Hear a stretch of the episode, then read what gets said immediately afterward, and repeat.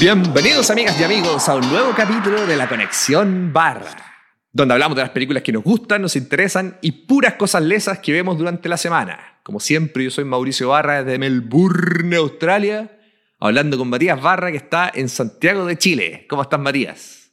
Bien, Mauricio, aquí preparado ya para irme de vacaciones. A- Para los que no saben, y tal vez cuando escuchen este capítulo, eh, este capítulo es un poquito más corto porque Matías se va de vacaciones, así que estamos pregrabando un par de capitulones. Así es. Ya, Matías, vamos directo al grano entonces. ¿Cuál es la película principal de esta semana? Mauricio, hay una película que está en Netflix, ¿ya? ¿Ya? Que se llama Cabeza de Araña. Malo el nombre. Sí, bueno, acá se llama Spider-Head. Sí, lo mismo. Acá en Australia está, creo que número uno de, de las películas más vistas, weón. Por el actor, básicamente.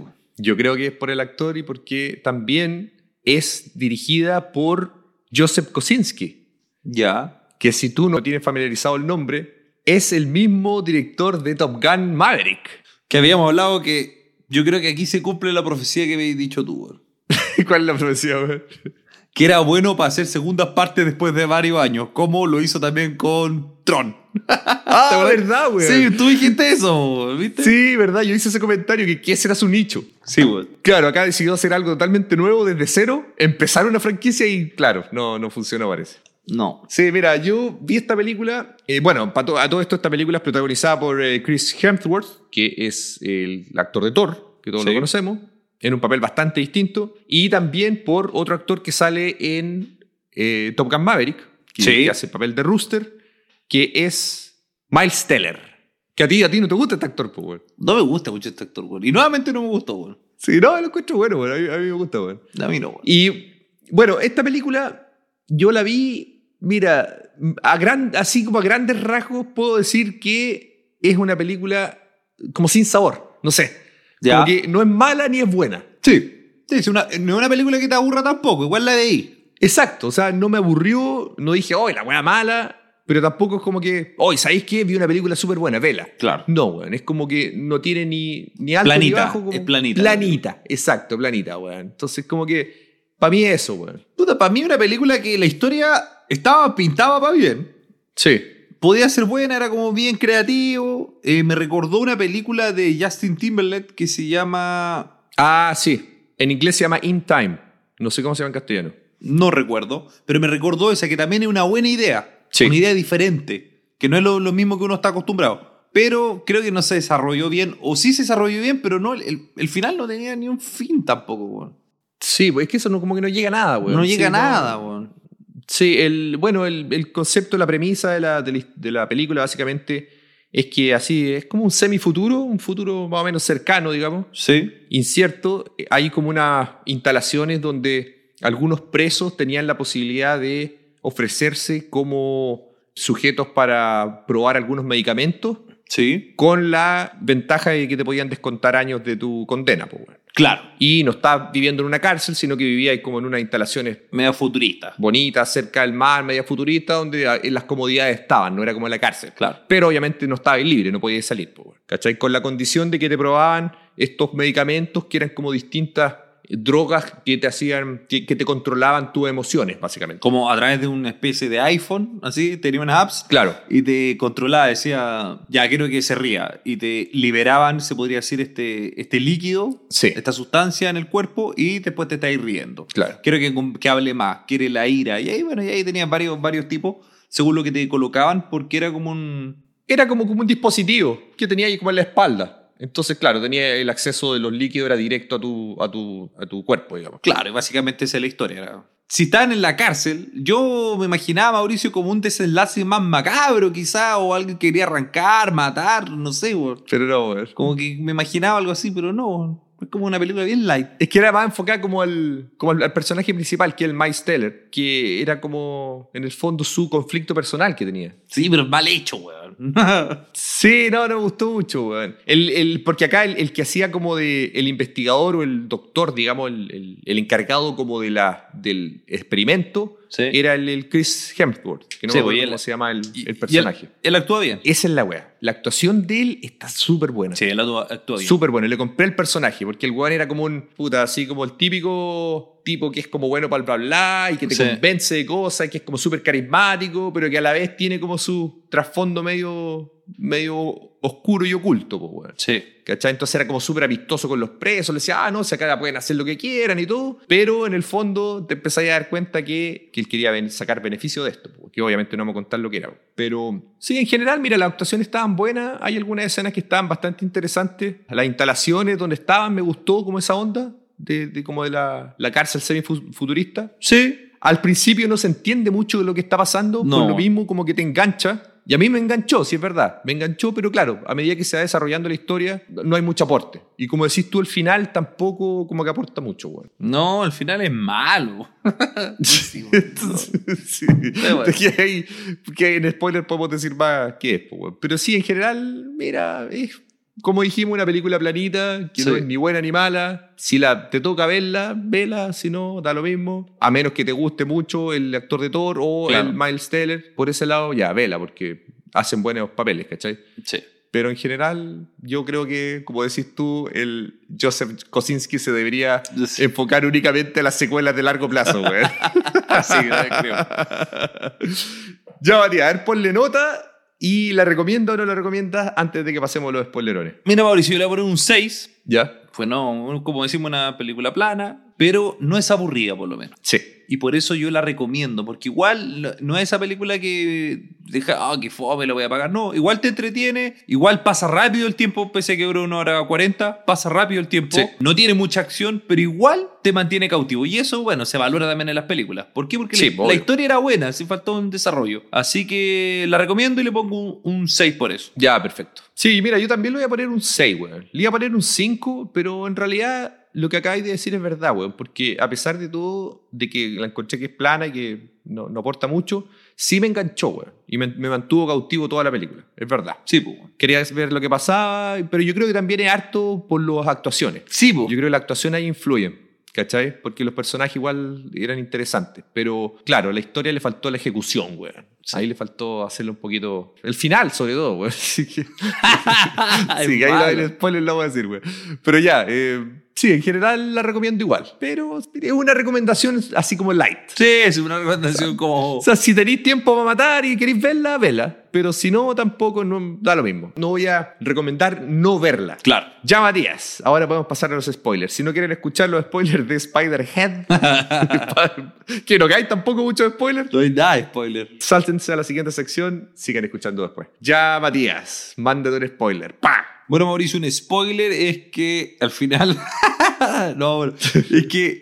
Bueno, te ponían esto, estos líquidos. Sí. Y bueno, había un- incluso uno que te. ¿Cómo se llamaba? Que era como el, el que más miedo le tenían. Sí, que era como la ira, weón. Sí, la ira. Y que, bueno, hay una de las personas que se, se suicida incluso porque te daba como una ira, un, un dolor, rabia. Bueno, Como que no podías aguantarlo, era algo que, una locura interna que te daba y que si te, daban al- te ponían al máximo la cantidad de, de líquido este, te volvías loco. po, weón. Claro. Entonces había una chica que llega al punto de, de suicidarse ahí mismo frente al, al experimento. po. Sí, porque estaban atrás de un vidrio y no te veía. El- este doctor o investigador, ¿ya? Que él, Sí. bueno, él le mentía a los precios y decía que era como un trabajador más, po. De, de una farmacéutica. Pero al final se revela que él era el dueño y estaba investigando con los presos, eran como conejillos de India, Claro. porque quería lograr llegar como a la, a la fórmula perfecta Sí. para poder controlar a una persona y que siempre diga que sí. Básicamente eso era. Eso era, claro, porque ellos tenían que aceptar cada vez que él, él le iba a poner el, el líquido, digamos. Sí. Entonces tenían que decir, ya, sí, acepto, y ahí te metían el líquido. Entonces,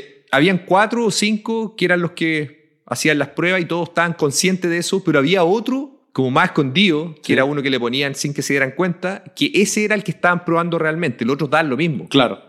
Sí, pues exacto. Que era el que decís tú que era para controlar la mente. Que era el, el B6. El B6. Entonces, ese era realmente lo que estaban buscando probar y que a todo esto el, el- el Chris Hemsworth era el dueño de la compañía. Sí, pues, era el dueño. Como tú dijiste, to- porque todas las decisiones él decía, ah, es que tengo que, que consultarlo con el comité. Sí. Yo acá trabajo nomás, entonces no puedo decidir nada importante. Y al final, claro, era él el que decidía todo y todo era con el puro fin nomás de, de sacar esta droga. po. Y al final se da cuenta que están como experimentando con él y al final hace ahí como un, un truquillo o algo y se libera del, del control. Sí. Bueno, y hay una pelea y después se arranca nomás y, y eso es, pues, se arranca porque llega la policía, pues sí.